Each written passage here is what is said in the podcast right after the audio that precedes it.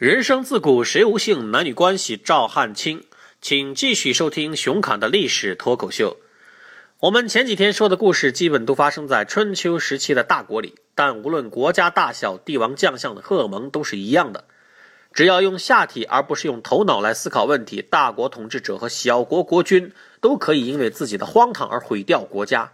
只不过大国往往有更大的战略空间，可以腾挪周转，而小国就没有这样的好处。简单的说，大国比小国更经得起折腾。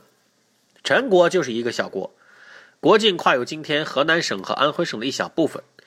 国家传到陈灵公的时候，灵公和夏姬私通。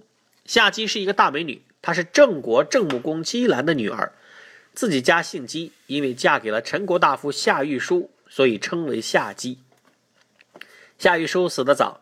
夏姬年轻守寡，带着一个儿子，名字叫夏征舒。夏姬和陈灵公私通也就罢了，但他还和陈灵公手下两个大臣孔宁和宜行父长期保持暧昧关系。用今天的话说，夏姬是陈国国家领导人和高官的公共情妇。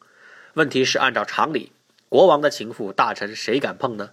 那不是找死吗？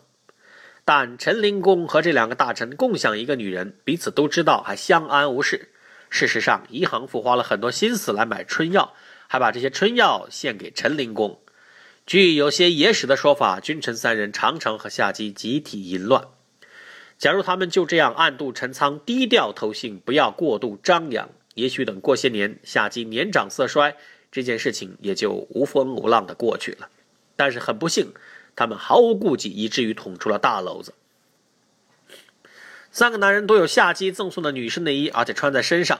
有一天，居然就在朝堂上解开外套，相互炫耀。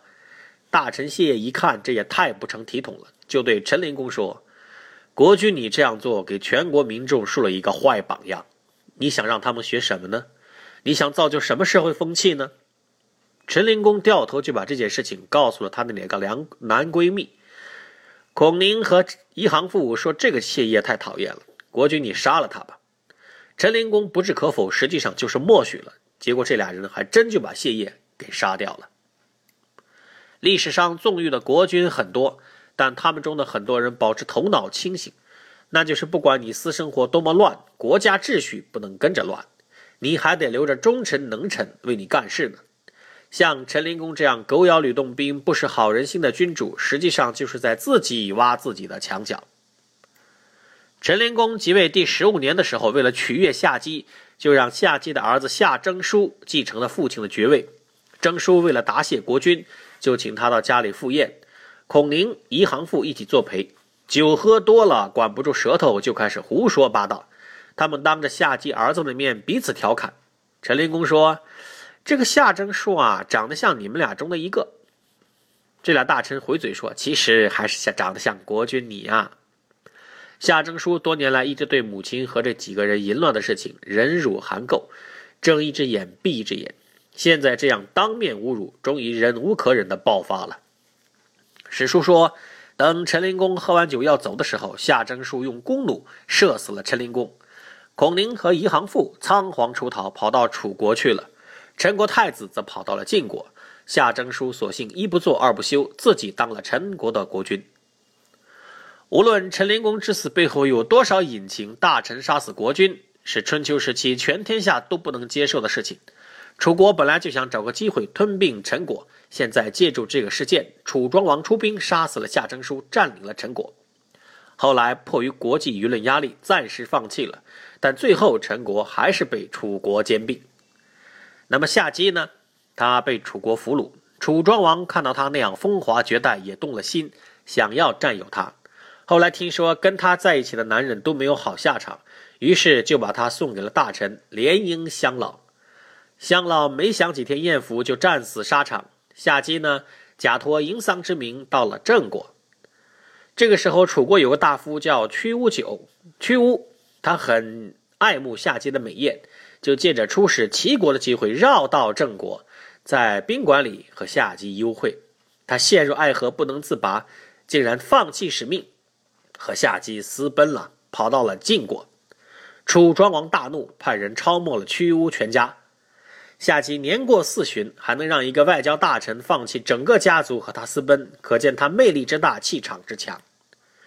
屈巫知道自己全家死后，来到吴国，劝说吴王吴王攻打楚国。后来伍子胥也这样做，最终严重损耗了楚国的国力。按照史书的说法，夏姬号称是杀三夫一君一子，亡一国两卿。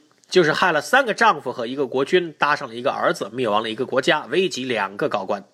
有人因此说他是地道的红颜祸水，还有人津津乐道他的所谓房中术。其实换个角度来看，陈国这样的小国夹在大国之间，固然很难主宰自己的命运。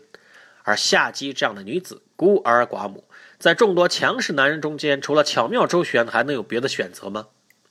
夏姬的确是一个妖媚的女人，她和众多男人的关系，也的确产生了国际政治的蝴蝶效应。但一个国家的命运，除了统治者的能力，还要看它的民族性和地缘政治格局。把春秋时期一连串重大的政治事件都算在一个女人的头上，这要么是无知，要么就是装傻。